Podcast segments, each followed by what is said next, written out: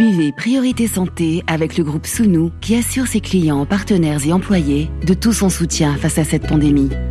Sounou Assurance, notre métier, l'assurance.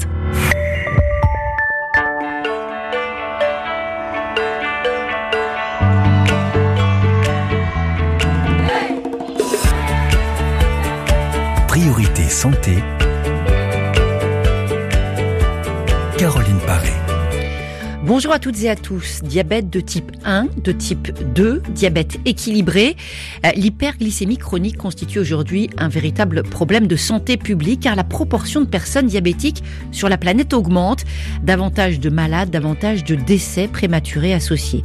Aujourd'hui, dans Priorité Santé, nous allons parler de la prévention du diabète, des différents axes qui constituent cette prévention au long cours pour ménager son organisme et ne pas rejoindre les plus de 400 millions de personnes concernées à l'échelle mondiale par la maladie métabolique. Mesures de prévention, d'hygiène associées au traitement, au suivi une fois le diagnostic posé pour équilibrer le taux de glycémie dans le sang. Il s'agit alors de limiter l'impact que pourrait entraîner un diabète non contrôlé complications pour les yeux, les reins, la santé cardiaque et vasculaire et la sensibilité nerveuse avec un soin tout particulier apporté à ses pieds pour éviter des plaies susceptibles de s'infecter. Prévenir le diabète, ses complications en comprenant d'abord la maladie, mesurer sa glycémie, éviter certains excès, adopter une alimentation équilibrée, maintenir une activité physique régulière, plus que des conseils, une hygiène du quotidien pour apprendre à bien vivre avec. Des questions et les conseils de notre invité en ligne avec nous, docteur Dominique Huette. Bonjour. Bonjour Caroline Paré. Vous êtes chef du service de diabétologie endocrinologie au sein du groupe hospitalier Paris-Saint-Joseph. Vous enseignez à l'université Paris-Descartes et vous faites également partie, docteur Huette, du conseil d'administration de l'association Caïcédra, ONG implantée dans l'Est du Sénégal. Alimentation, lutter contre la sédentarité, mais aussi avoir accès aux traitements sans rupture de stock faciliter cet accès partout dans le monde. Des ONG militent pour convaincre industriels et autorités de santé. Sur cette question, nous retrouverons au cours de l'émission Stéphane Besançon, nutritionniste, directeur général de l'association Santé Diabète à Bamako, Mali. Stéphane, que vous avez l'habitude de retrouver régulièrement dans notre émission. Priorité santé sur RFI. Alors, docteur Huette, hein, comme toujours, quand on traite ce sujet, il y a énormément de questions d'auditeurs. On va leur donner la parole dans quelques minutes. Mais pour commencer, peut-être cette définition, si vous le voulez bien. Euh, l'objectif commun des médecins, des patients face au diabète, c'est l'équilibre. Un diabète équilibré, qu'est-ce que ça veut dire précisément? Alors, la notion d'équilibre de, de, ce diabète est liée à l'apparition ou non de complications que vous avez citées tout à l'heure, cardiovasculaires, rénales, euh, neurologiques, ophtalmologiques. Et c'est donc à partir d'études de, de grand nombre de patients diabétiques suivis pendant des dizaines d'années que l'on a pu établir un seuil à partir duquel un risque de voir survenir des complications existe. Alors ce seuil, il est défini maintenant au niveau mondial par une analyse qui s'appelle l'hémoglobine glyquée, qui est le reflet de la moyenne des glycémies sur une période de 2 à 3 mois. Chez les sujets non diabétiques, elle est de l'ordre de 6%, et pour qu'un diabète soit bien équilibré, il faut qu'elle reste inférieure à 7%. Dans ce cas précis, le risque de voir survenir 10 ans, 15 ans plus tard des complications est minime. Minime, est-ce qu'on peut dire pour autant euh, que lorsque ce diabète est donc équilibré, on a compris ce que ça voulait dire, docteur Huette, une personne euh, qui n'a pas de problème de, glycémie est à égalité avec une personne diabétique équilibrée? Euh, presque, on va dire, il, y a comme presque parce que parce que le diabète ne se résume pas, en particulier dans le diabète de type 2, ne se résume pas uniquement à une notion de sucre, de mhm. glycémie, mhm. mais également la préexistence d'autres facteurs de risque qui en mhm. fait donc une maladie cardiovasculaire. Comme, comme ceci, euh, Trois patients sur quatre diabétiques ont une hypertension artérielle, ont un excès de lipides dans le sang, et, ce sont des facteurs de risque supplémentaires. Et donc, euh, la personne diabétique, même équilibrée, euh, certes, ne fera pas de complications liées directement au sucre, mais a euh, un risque cardiovasculaire un peu plus élevé si ces facteurs de risque, hypertension, lipides, ne sont pas également contrôlés. Alors si on regarde l'évolution des chiffres, hein, notamment ceux fournis par l'Organisation mondiale de la santé, c'est très spectaculaire, docteur Dominique Huette. Euh, de plus en plus de personnes sont concernées par le diabète sur la planète. La faute à qui? La faute à quoi? Comment expliquer, on va dire, la véritable explosion euh, du nombre de personnes atteintes de diabète à l'échelle planétaire, si bien que certains parlent même d'épidémie? Alors effectivement, l'OMS a, parlé de, de notion de d'épidémie, même si c'est pas un agent infectieux qui le transmet, mais simplement parce qu'on est devant euh, un, une envolée des chiffres de, prévalence du diabète, en particulier en Afrique. On sait que d'ici 2050, il y aura 160% d'augmentation des cas, ce qui est énorme. Alors, on, a trouvé euh, les facteurs de risque, on les connaît bien maintenant, au premier rang desquels il y a les modifications du mode de vie. On appelle ça la transition nutritionnelle et on voit en particulier en Afrique une urbanisation euh, qui est le corollaire de l'exode rural. Mhm. Et euh, cette urbanisation va entraîner une modification à la fois de l'alimentation et à la fois de l'activité physique et ce sont deux facteurs majeurs d'apparition du diabète. Un exemple, dans les grandes villes africaines, des études ont été faites et on dit maintenant qu'une femme sur quatre est porteuse d'une obésité ou d'un excès de poids mhm. et un homme sur six. Donc on voit qu'on est passé d'une alimentation qui était relativement monotone, riche euh, en amidon, en fibres, faible en graisse, à une alimentation plus diversifiée mais riche en sucre, en graisse saturée et euh, plus faible en fruits, légumes et fibres. Et ça, ça entraîne une augmentation euh, du pourcentage d'obèses et de patients en surpoids. Alors on l'a bien compris, quand on parle du diabète, on pense au sucre, mais pas seulement.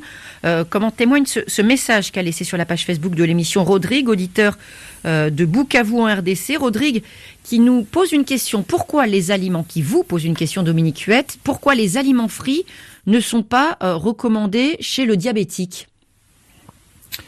Alors chez le diabétique, euh, comme on, comme on parle d'excès de sucre dans le sang, on a tendance à, faire un raccourci qui est, euh, euh, c'est le sucre qui est responsable de cette maladie. Mhm. En fait, c'est un petit peu plus compliqué que ça. C'est essentiellement le, le surpoids, l'obésité qui va entraîner une mhm. mauvaise action de l'insuline que vous fabriquez vous-même. Mhm. Donc la première chose à faire, c'est de lutter contre le surpoids et ah. l'obésité. Et au premier rang, euh, j'allais dire des coupables, ce n'est pas tout à fait le sucre, mais c'est surtout les graisses, puisqu'au niveau calorique, euh, les graisses sont deux fois et demi plus riches en calories que les glucides ou ce qu'on appelle les sucres. Et donc, quand on parle de friture, on parle de graisse. Donc, excès de calories. De plus, le mode de, cuisson qui va être la friture va entraîner des hautes températures et va favoriser des graisses saturées qui sont encore plus mauvaises pour la paroi des mhm. vaisseaux, c'est-à-dire augmenter le risque de, maladies cardiovasculaires. Alors on parlera tout à l'heure bien sûr de, l'activité physique. Euh, important, on l'a compris, de, rééquilibrer euh, son alimentation et on va en parler directement avec nos auditeurs. On leur donne la parole.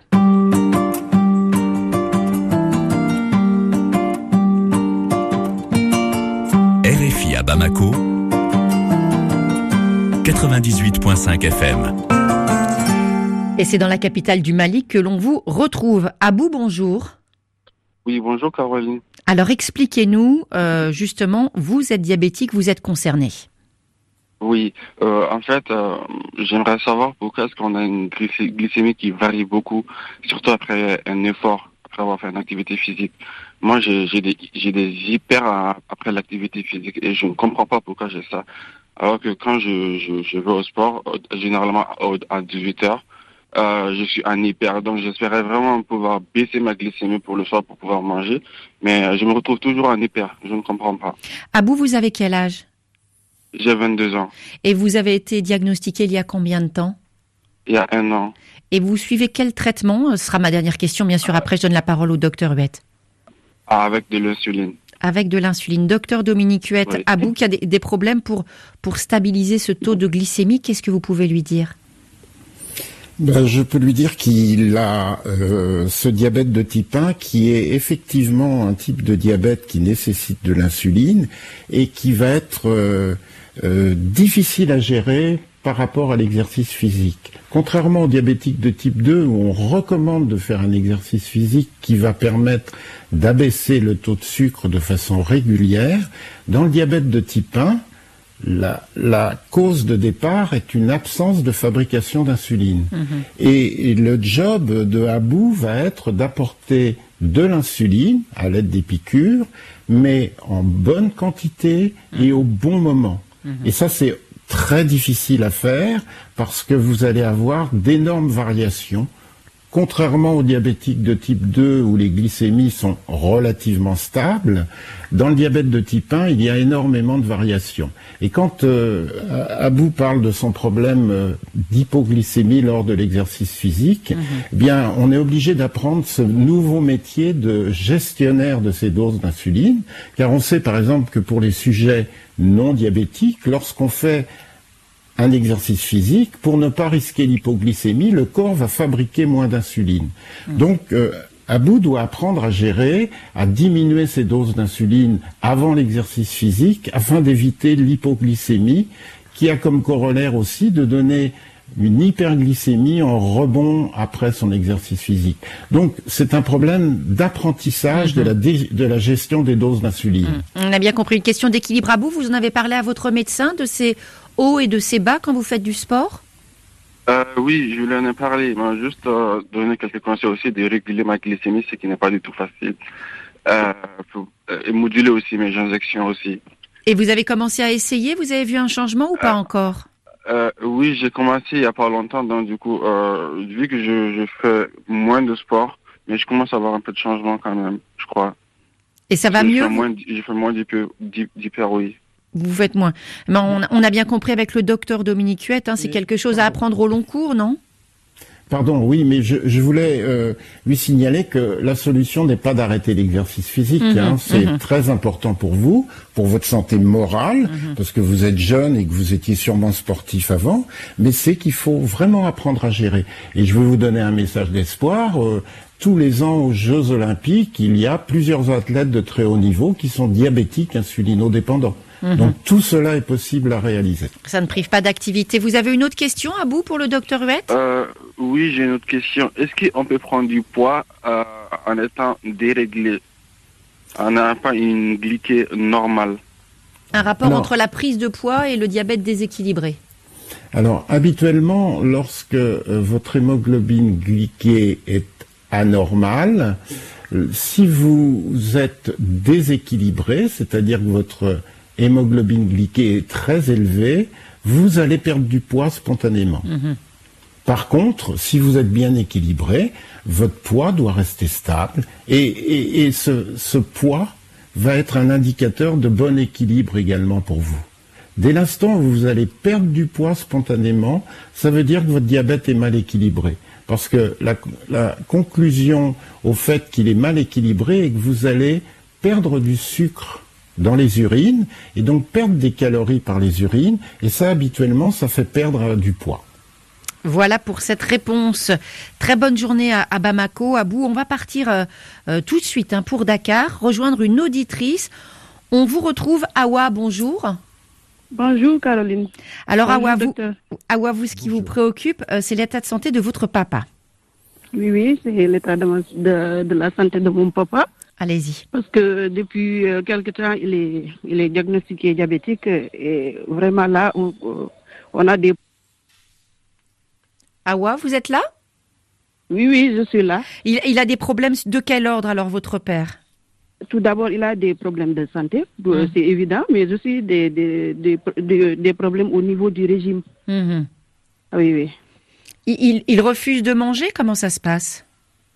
Parce que des, fois, euh, si on va à l'hôpital, on nous procurise des aliments qu'il doit manger, mais des fois, euh, on peut aussi utiliser des aliments que, au début du, traitement, on lui avait interdit. Et ça, nous, nous sommes euh, un peu perdus et lui aussi. Et par contre, avec, des fois, on lui dit de respecter son régime, respecter son régime, et à la fin, lui, depuis quelque temps, il mange plus. Il mange plus, ou bien il mange pas assez. Le problème, c'est que c'est une personne âgée. On lui a fait beaucoup de changements dans son régime alimentaire.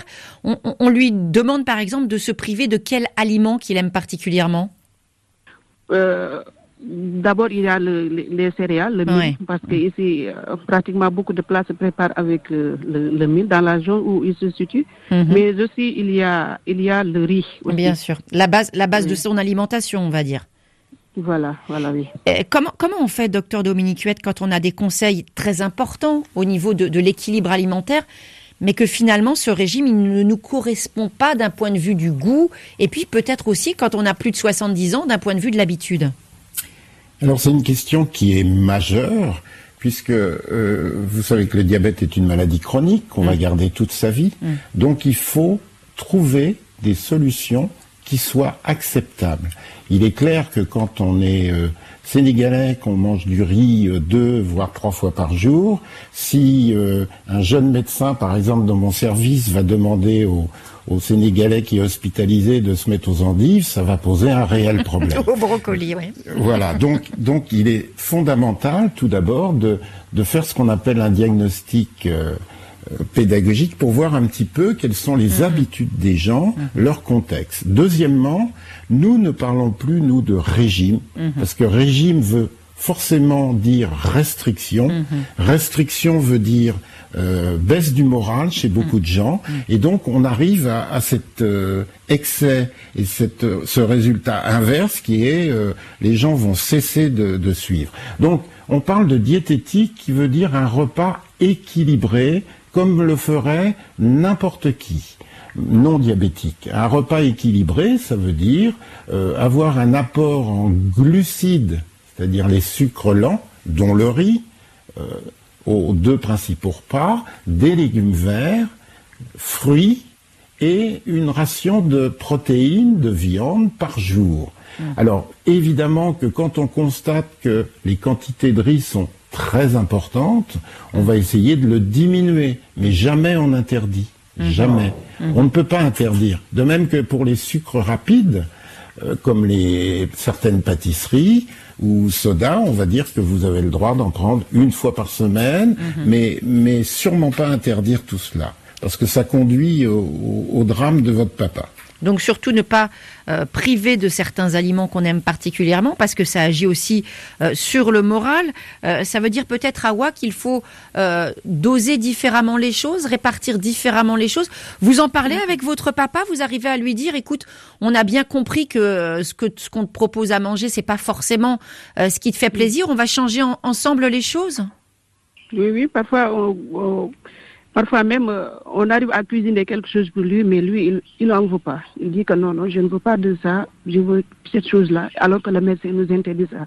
Et parfois, c'est difficile, et parce que nous aussi, nous nous n'avons pas le courage aussi de, de, de, lui priver directement cette chose-là, parce que ça, ça, ça joue beaucoup sur son bras on comprend bien en même temps s'il s'arrête de, de, manger, c'est aussi très mauvais pour sa santé. Donc peut-être, comme disait le docteur Huette, un peu le juste milieu entre les deux. D'accord avec en particulier euh, euh, l'essai lorsqu'il prend des choses qu'il aime bien, qui sont, j'allais dire, ancrées dans sa culture, lui donner des, des portions un petit peu moins importantes. Mm, mm, mm. Alors par exemple, euh, je ne sais pas si euh, ce mode alimentaire le conduit à manger au bol, mais dans ce cas-là, il faut essayer de lui mettre une assiette à côté, avec le, même plat, mais avec des quantités beaucoup plus raisonnables. Mm-hmm. C'est-à-dire 8 à 10 cuillères à soupe de riz, et pas euh, et pas une une, une assiette euh, remplie à rabord. Mm, mm. Mais l'autoriser à prendre les, les plats qu'il aime. On a bien compris, pas de privation. Vous remercie beaucoup pour cette question, Awa. Hein. Très bonne journée euh, à Dakar. Avant de faire une pause, on va partir pour la République démocratique du Congo. Euh, et vous nous avez contacté pour témoigner. Mardoché, bonjour. Oui, bonjour Caroline, bonjour aussi à tous les auditeurs de, la Radio du Monde. Alors, vous êtes diététicien. Vous êtes diététicien nutritionniste à Gbadolite, euh, en RDC, et vous recevez euh, des personnes diabétiques, bien sûr, qui viennent vous consulter. Racontez-nous, Mardoché, comment ça se passe, euh, les consultations chez vous? Merci, merci aussi pour l'opportunité. Nous, nous sommes organisés au nombre de sept mm. des nutritionnistes. Nous sommes tous des nutritionnistes et des diététiciens. Mm. Et nous avons organisé euh, un service par lequel nous consultons des patients diabétiques. Mm-hmm. Donc euh, la consultation, c'est néanmoins 10 dollars. Et nous les consultons. Après consultation, nous les donnons des, régimes. Donc nous les soumettons sous les régimes alimentaires. Et aussi, hormis régime alimentaire, il y a aussi suivi à domicile suivi des cas de patients à domicile pour voir comment les patients sont en train d'évoluer. Tout à l'heure, on entendait cette auditrice, Awa, qui disait que son papa avait des restrictions. Du coup, il avait plus envie de manger. Le docteur Huet disait justement, lui, de son côté, qu'il évitait le mot de régime pour pas que les gens se sentent vraiment oppressés au moment de, de passer à table. Comment est-ce que vous faites passer le message justement pour que les personnes suivent vos recommandations vos conseils et ne se sentent pas privés, ne se sentent pas avec comme des, interdictions qui leur pèsent sur la tête. Ah oui, c'est vrai. Il est vrai que euh, avec le mot régime, lorsqu'on emploie souvent le mot régime, beaucoup de personnes pensent qu'il y a vraiment l'interdit formel de certains aliments ou total de certains aliments. Mhm. Alors c'est pourquoi nous avons commencé à appeler ça non régime mais aliment, euh, alimentation d'un diabétique, c'est-à-dire aliment d'un diabétique. Mhm. Et nous leur conseillons qu'avoir euh, cette euh, maladie n'est pas égal sacrifié à la mort. Mhm. Nous avons eu à organiser des séances de, de formation, des conseils, où nous organisons chaque samedi nous appelons les patients diabétiques, nous leur prodiguons des conseils que si on prend en charge ou on connaît bien son, son statut, on connaît bien son maladie, on peut vivre si longtemps. Donc, le, Parce que Mardoché, ce que vous constatez, excusez-moi Mardoché, vous, vous, avez constaté qu'il y a des, des personnes qui sont vraiment angoissées quand on pose le diagnostic de, de diabète. Ils pensent que ben, ça y est, leurs jours sont comptés. Alors vous leur expliquez, ce n'est pas du tout le cas, c'est ça? Oui, c'est ça, c'est ça. Parce que parmi nos clients, j'avais aussi un, patient qui a été consulté, diagnostiqué avec cette maladie, mm. et on lui a privé de ne pas d'aliments euh, vraiment sucrés. Donc on lui a euh, euh, interdit de consommer les aliments sucrés. Mm. Ce qu'on lui avait dit de consommer, c'est seulement les aliments amers, donc les légumes amers. Mm. Et après quelques temps, quand nous avons ouvert notre centre, euh, le patient est venu nous voir, il nous a posé le problème. Il mm. avait un plaie au niveau du pied. Il nous a posé le problème avec le diagnostic et la personne est vraiment euh, désespérée. Mm-hmm. Elle était vraiment désespérée. Nous l'avons pris en charge, nous l'avons consulté et nous avons dit que non. Ce n'est pas normal de tout refuser et il n'est pas aussi bon d'être de, embarrassé cette maladie est comme toute autre maladie. Mhm. Il suffit seulement de suivre les principes mhm. et suivre euh, l'hygiène alimentaire, euh, mhm. respecter les, normes afin de contrôler son glycémie et il peut avancer. Et aujourd'hui, je vous informe que la personne qui était vraiment amaigrie Mm. est maintenant en bonne santé. Il est en train de suivre normalement son, euh, son conseil. À chaque fois, il vient nous, nous poser, de, poser des questions s'il en a. Et mm. nous sommes en train de, de, de, de, de l'orienter. Donc, euh, je peux conseiller à ces personnes, mm. euh, avoir cette euh, maladie n'est pas égal à, à la fin du monde. C'est tout comme autre maladie que nous vivons, nous nous, nous, nous contactons sur, dans le monde. Il suffit seulement d'avoir euh, un bon régime alimentaire, soit euh, une hygiène alimentaire respectée et tout peut bien passer. Mardoché, on a bien compris, vous avez fait du bon travail, fait preuve de mesure. Docteur Dominique Huette, c'est vrai que c'est très important aussi de dédramatiser le diagnostic alors, il, est clair que euh, l'annonce du diagnostic est un moment très important dans la vie des diabétiques et qu'il n'est pas raisonnable aujourd'hui d'être très pessimiste et, et de, simplement faire une liste de, de, tout ce qui va être euh, interdit parce mhm. que on a un avenir qui paraît à ce moment-là euh, bien bouché. Mhm. Et donc euh, il faut être très clair, donner une information la plus objective possible. Il mhm. faut que les gens connaissent les risques qu'ils encourent, mais également les aider le mieux possible à tenir le coup sur l'acceptation des mesures diététiques, l'acceptation de la prise des traitements, parce que là nous allons aussi avoir un problème si l'on n'éduque pas bien les patients, euh, il y en a la moitié qui vont arrêter leur traitement mhm. au bout de trois mois, et donc euh, on, on, arrive à des catastrophes. Donc l'approche euh, pédagogique au moment du diagnostic du diabète est très important. On, comprend bien toutes les multiples implications, hein, notamment cette fameuse observance. Il y a aussi la question du financement des, consultations, des traitements. On va y revenir tout à l'heure hein, dans Priorité Santé après une pause en musique. On continue de vous donner la parole. Il y aura d'autres questions et toujours les conseils euh, du docteur euh, Huette. Tout de suite dans Priorité Santé, vitamine C, retour à l'année 72, 1972 avec ce titre Cannes. Mm-hmm.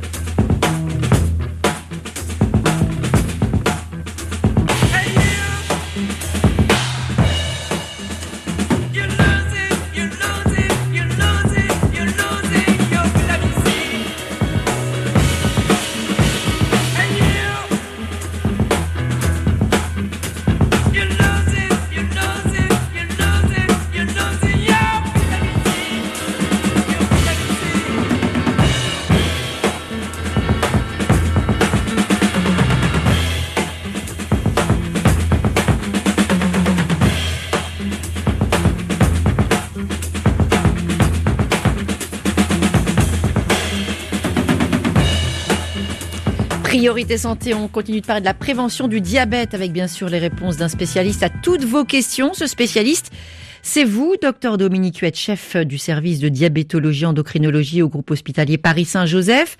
Et les auditeurs avec d'autres questions. Auditeur Siaka en Côte d'Ivoire. Siaka qui nous appelle d'Abidjan.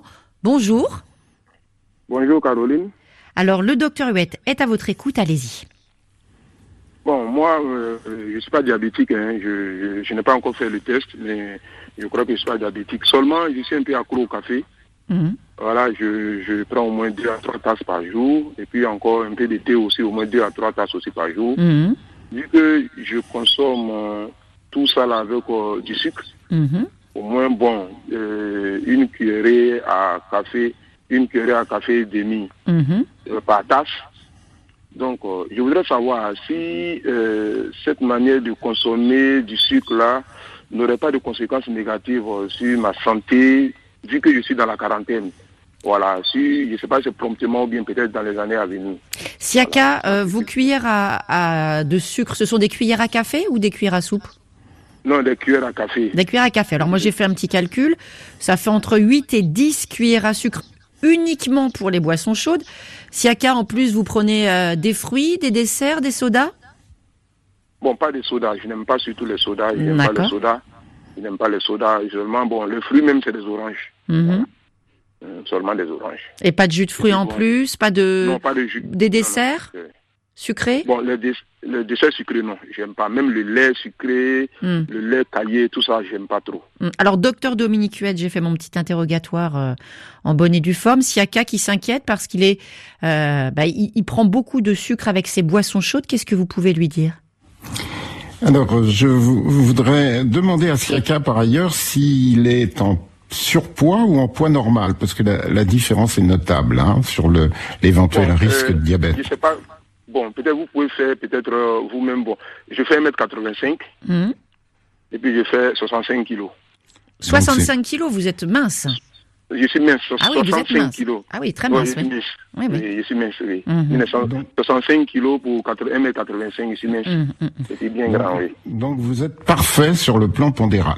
Puisque euh, on, l'a déjà évoqué tout à l'heure, on, on, se focalise uniquement sur le sucre et on oublie de, de parler surtout du problème de poids qui va être l'élément majeur.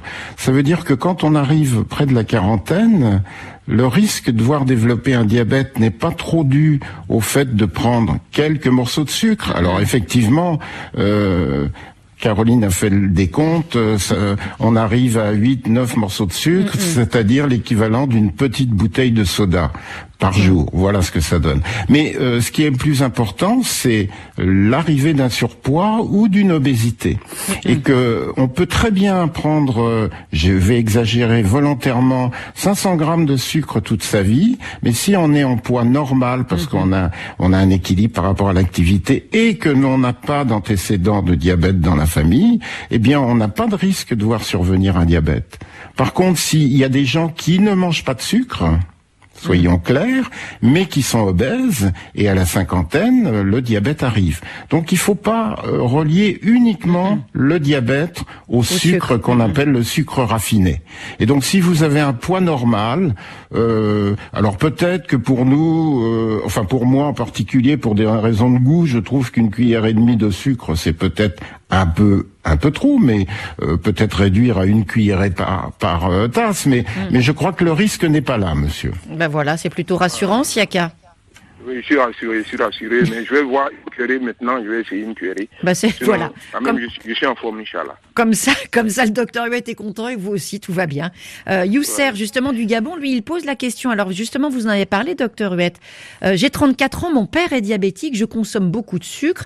Euh, quel est le risque que je devienne diabétique? J'imagine que vous pouvez pas répondre comme ça, on fait pas de la prédiction santé. Par contre, c'est vrai que les antécédents familiaux, ça peut compter. Alors, le, diabète de type 2 est, une maladie à, notion héréditaire, mhm. c'est-à-dire que euh, on a un sur-risque de voir survenir un diabète quand on a un diabétique dans sa famille. Mhm. Par contre, on sait maintenant l'éviter lorsqu'on a ce, ce sur-risque héréditaire. Et pour l'éviter, ben, c'est éviter de prendre du poids, en particulier dans le, dans le virage de la 40 cinquantaine, mhm. où c'est à peu près à cette période-là qu'apparaissent les diabètes, si jamais on, prend du poids et si jamais on est très sédentaire.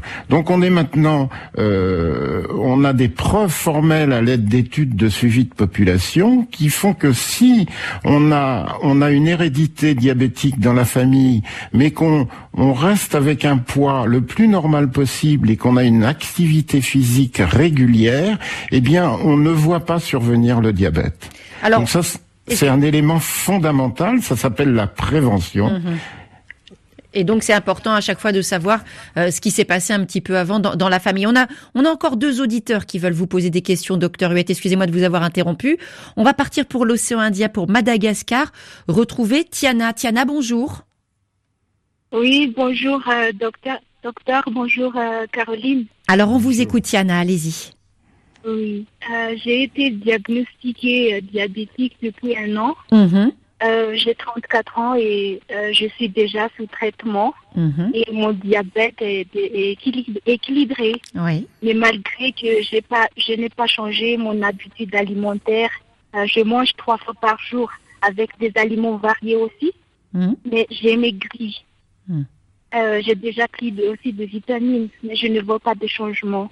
Et ma question, c'est que est-ce qu'il y a un rapport entre mon diabète et mon amaigrissement Et que je dois faire?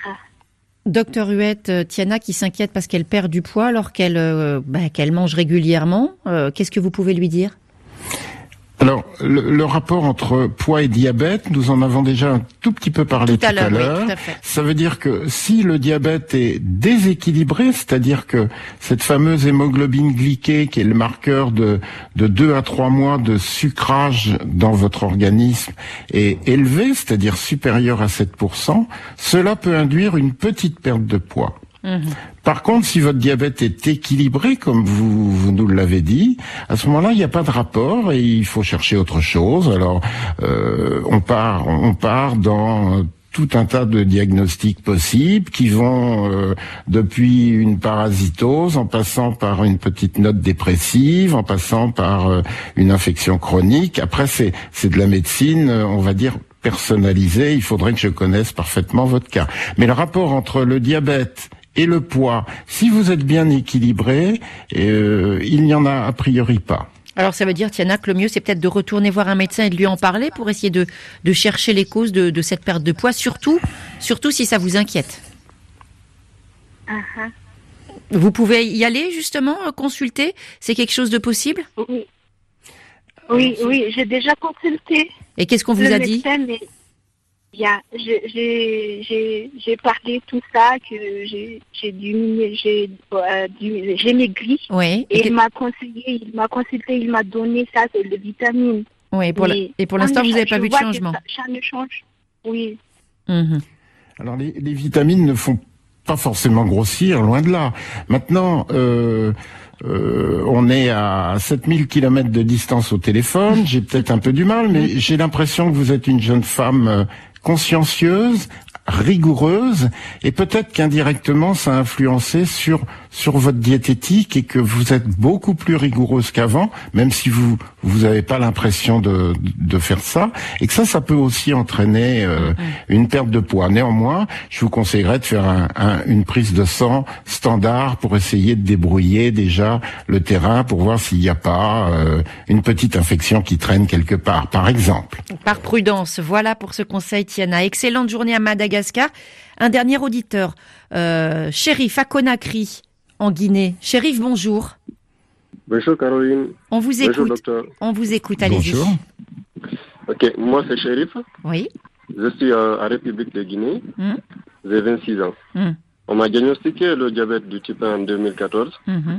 Euh, souvent j'ai des crises hypoglycémiques avec des maux de tête énormes. Sur ce, je voulais savoir si ces crises répétées peuvent engendrer des conséquences négatives euh, sur la santé mentale. Pourquoi? Parce que vous avez observé des choses chez vous Vous connaissez des, des petits malaises? Oui, il m'arrive à des fois d'oublier rapidement si quelqu'un me dit quelque chose. Mmh. Il m'arrive d'oublier rapidement. Je ne sais pas si c'est lié euh, au fait que j'ai des crises avec des maux de tête. Je ne sais pas si c'est lié à ça. Docteur Dominique Huette, crise d'hypoglycémie et oubli, ça peut avoir un, lien? Qu'est-ce que vous pouvez dire à Shérif oh, Je peux, euh, vis-à-vis de ses oublis, je peux le rassurer et lui dire que moi aussi j'oublie beaucoup de choses sans faire d'hypoglycémie. Par contre, il est vrai que euh, l'hypoglycémie, les malaises peuvent entraîner une angoisse vis-à-vis euh, vis-à-vis d'atteinte éventuelle au cerveau. Mhm. Alors jusqu'à présent, on a montré euh, simplement que chez les personnes très âgées, mhm. l'existence de coma hypoglycémique et mhm. non pas simplement euh, des petites hypoglycémies légères qui vont passer en prenant trois morceaux de sucre, que chez les personnes âgées, plusieurs comas profonds peuvent altérer les fonctions supérieures. Mhm. Mais sinon, jusqu'à présent, aucune étude n'a montré que des hypoglycémies légères, en sachant néanmoins que le but de votre diabétologue, c'est de vous aider à, faire le moins possible d'hypoglycémie. Il faut savoir que quand on a un diabète de type 1 équilibré, on, on accepte, entre guillemets, une à deux hypoglycémies par semaine. Mhm. On, peut difficilement descendre en dessous. Et, si vous en faites plus que cela, il faut euh, régler différemment à la fois vos doses d'insuline et éventuellement euh, votre diététique. Mais donc, donc, euh, ne soyez pas trop inquiets vis-à-vis de ces hypoglycémies légères. Nous, on a surtout observé dans le cadre d'hypoglycémie grave, c'est-à-dire coma, à répétition et chez les personnes âgées uniquement. Voilà pour ces conseils, shérif. On vous souhaite une très bonne journée à Conakry. Euh, hygiène de vie, alimentation, suivi, prise en charge. Et on va parler maintenant traitement. Question clé, hein, c'est celle de l'accès à ces traitements. RFI à Bamako, 98.5 FM. Et on en parle tout de suite avec vous, Stéphane Besançon. Bonjour. Bonjour Caroline. Alors, nutritionniste, directeur général de euh, l'association Santé Diabète à Bamako au Mali, les auditeurs de Priorité Santé vous retrouvent régulièrement dans notre émission. Euh, question clé quand on est atteint d'une maladie chronique, pouvoir se soigner au long cours, sans rupture de traitement, euh, même quand on n'a pas de couverture santé, ce qui est le cas pour énormément euh, de monde. Euh, Stéphane Besançon, il y a des initiatives pour améliorer l'accès à certains produits. Qu'est-ce que vous pouvez nous dire à ce sujet? D'abord, pour commencer, je pense qu'il faut que les gens soient bien conscients que la problématique majeure dans le cadre d'une maladie chronique, c'est d'avoir un accès permanent au traitement et cet accès ce qui est vraiment important, c'est qu'il soit à la fois géographique et financier. C'est-à-dire que les gens doivent pouvoir trouver un produit qu'ils peuvent payer, euh, qui est accessible financièrement, mais aussi géographiquement, c'est-à-dire à proximité de chez eux et vers où ils sont pour pouvoir avoir accès vraiment à proximité. Et là-dedans, on parle du diabète. L'accès à l'insuline, c'est vraiment un médicament qui est caractéristique de ça. Euh, parce qu'il est à la fois, euh, comment dire, il est nécessaire pour la survie, mais aussi il est nécessaire tous les jours de s'en procurer, et du coup, lui démontre de plus en plus dans le monde des difficultés d'accès, et c'est vraiment emblématique de l'ensemble des difficultés d'accès à ce type de traitement aujourd'hui. Alors justement, hein, cet accès à l'insuline, c'est un, bon exemple pour comprendre pourquoi c'est vraiment indispensable qu'il n'y ait pas de rupture pour, pour les médicaments, Stéphane. Ah oui, alors en cas de rupture, s'il n'y a pas d'insuline, les gens très rapidement qui ont besoin d'insuline pour vivre vont mourir. Et ce qui est hmm. intéressant avec l'insuline, euh, c'est de se rappeler quand même l'histoire de l'insuline. C'est-à-dire que c'est une molécule qui a été découverte par deux Canadiens, Banting et Best, en 1921, donc c'est une très vieille histoire à l'Université de Toronto. Et l'autre chose intéressante, c'est que ces chercheurs ont souhaité qu'elle soit disponible pour tout le monde, donc ils ont cédé le brevet à 1 dollar en 1921. Sauf qu'aujourd'hui, ben, on se retrouve avec trois compagnies pharmaceutiques majeures qui se partagent 99% du marché et ce manque de concurrence entraîne des prix qui sont très hauts. Et c'est ces prix très hauts qui vont, qui vont empêcher l'accès à un grand nombre de patients dans les pays du Sud, mais on voit aussi aujourd'hui des problématiques énormes d'accès à l'insuline aux États-Unis où elle est très très chère. On parle des fois de 2500 à 3000 dollars par mois pour pouvoir payer son accès à l'insuline, qui fait que beaucoup de gens, aujourd'hui, au nord comme au sud, là où il n'y a pas de sécurité sociale qui couvre tout, ben, meurent de manque d'accès à l'insuline à cause de cette problématique de prix. Alors bien sûr, il y a des personnes qui réagissent. Stéphane, quelles sont les initiatives pour améliorer la situation?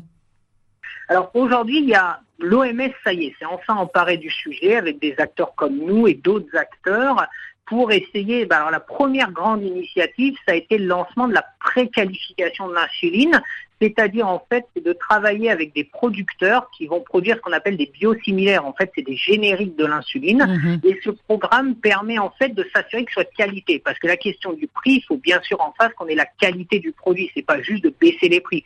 Donc ce programme de l'OMS, ça doit être de qualifier des fournisseurs pour être sûr qu'ils mettent sur le marché des produits moins chers, mais surtout de qualité pour les patients. Ça, c'est vraiment central. Euh, et du coup, après ça, c'est de réaliser aussi l'appui au pays, parce que bah, c'est biosimilaire, c'est un peu des produits qui sont un peu différents, ça veut dire des normes différentes pour que les pays soient aptes à les acheter, à les mettre sur son marché, pour qu'au bout de chaîne, le patient puisse l'avoir moins cher et disponible. Ça, c'est vraiment un changement majeur. Ça fait dix ans qu'on se battait là-dessus, ça a démarré l'année dernière, donc c'est vraiment un changement majeur. Et dans les prochaines années, ça devrait amener des produits moins chers pour les patients euh, et de qualité. Et la deuxième initiative très importante, c'est suite au sommet des Nations Unies sur la couverture sanitaire universelle, eh ben cette idée de dire que les produits liés aux maladies chroniques doivent être absolument pris en charge par les sécurités sociales et la couverture sanitaire universelle. Donc il y a un vrai mouvement dans tous les pays qui travaillent cette couverture pour eh ben, la mettre en place, incluant des produits qui avant étaient souvent jugés comme pas prioritaires, qui sont tous les médicaments nécessaires pour les maladies chroniques. Alors là, on parle du diabète, mais c'est valable pour la drépanocytose, c'est valable pour le cancer, c'est valable pour l'hypertension, pour énormément de maladies chroniques. Il faut absolument que ces médicaments soient pris en charge dans les sécurités sociales. C'est ce qui va aussi permettre de rendre l'accessibilité aux patients. Et pour conclure euh, rapidement, Stéphane, on comprend bien qu'il y a le problème du produit, mais pas seulement. Hein. il faut aussi trouver euh, d'autres choses quand on a besoin de s'injecter de l'insuline, tout simplement euh, des seringues, des stylos. Oui, alors c'est la dernière bataille, j'allais dire, c'est de se dire souvent on parle du médicament directement, mais ce médicament nécessite des moyens de surveillance, du laboratoire, des stylos d'injection, et qu'en fait il faut absolument que tout ça soit disponible, parce que si on n'a que le médicament et pas le reste, on ne change pas le problème pour le patient. Donc il faut avoir une vision un peu holistique et globale de la problématique, et pas se focaliser que sur le médicament lui-même. Et la dernière problématique, c'est que quand on parle de l'insuline, et on va en parler aussi pour les vaccins, comme pour le vaccin, le futur vaccin Covid ou d'autres, c'est la problématique aussi de la, chaîne du froid et de, la conservation. Et là, on s'aperçoit eh ben, qu'on peut aussi revenir à des choses plus traditionnelles. Nous, on a fait une étude comme ça au Mali euh, qui a montré que bah, le stockage dans les pots en terre cuite, au pied des canaries qui servent à donner de l'eau, eh ben, ça permettait de stocker très bien l'insuline avec une température adéquate. On a publié ça dans une revue internationale. Donc c'est aussi ces questions-là, des fois, de, revenir aussi aux techniques qui existent un peu localement pour que les gens puissent utiliser ce qu'ils ont à disposition et pas forcément rentrer dans des mécanismes très compliqués qui nécessitent frigo, électricité, etc. etc. Merci beaucoup Stéphane Besançon hein, et à très bientôt dans Priorité Santé. C'est ainsi que qu'on conclut cet échange. Docteur Dominique Huette, en quelques mots, j'imagine que cette question de l'accès, pour vous aussi, c'est quelque chose d'absolument essentiel.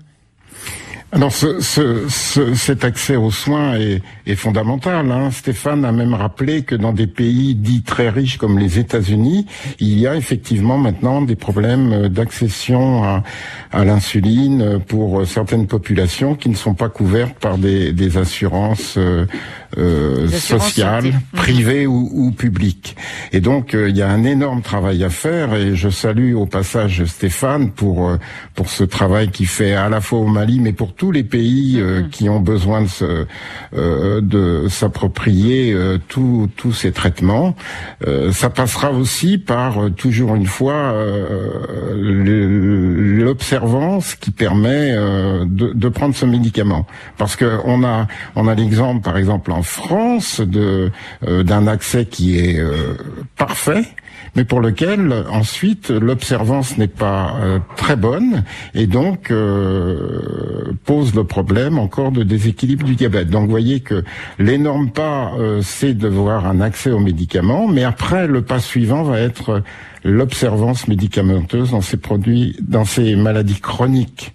Donc vous voyez qu'il y a encore beaucoup de chemin à faire. Et c'est bien ce qu'on a compris tout au cours de cette émission, que c'est que c'était une approche globale justement qui allait euh, du produit jusqu'au comportement euh, des patients. C'est ce qu'on a bien compris. Et c'est pour ça, bien sûr, euh, docteur Huette, qu'on consacrera encore très prochainement une autre émission complète à cette spécialité, à votre spécialité, le, diabète. On vous remercie infiniment hein, pour toutes ces réponses aux auditeurs de l'émission, docteur Dominique Huette, et d'avoir bien sûr répondu à notre invitation. Je rappelle que vous êtes chef du service de diabétologie endocrinologie au sein du groupe hospitalier Paris-Saint-Joseph.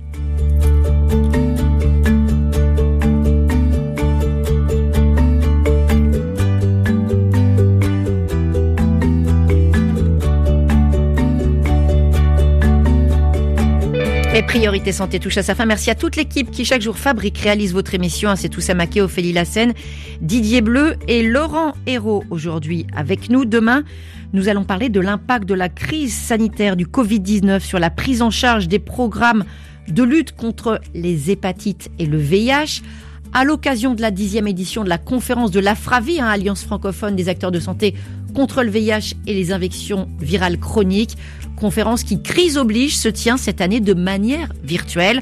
On en parle donc demain. D'ici là, portez-vous bien et lavez-vous bien les mains.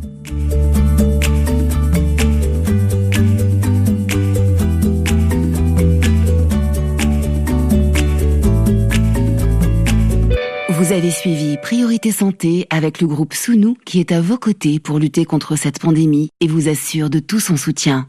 Sounou Assurance, notre métier, l'assurance.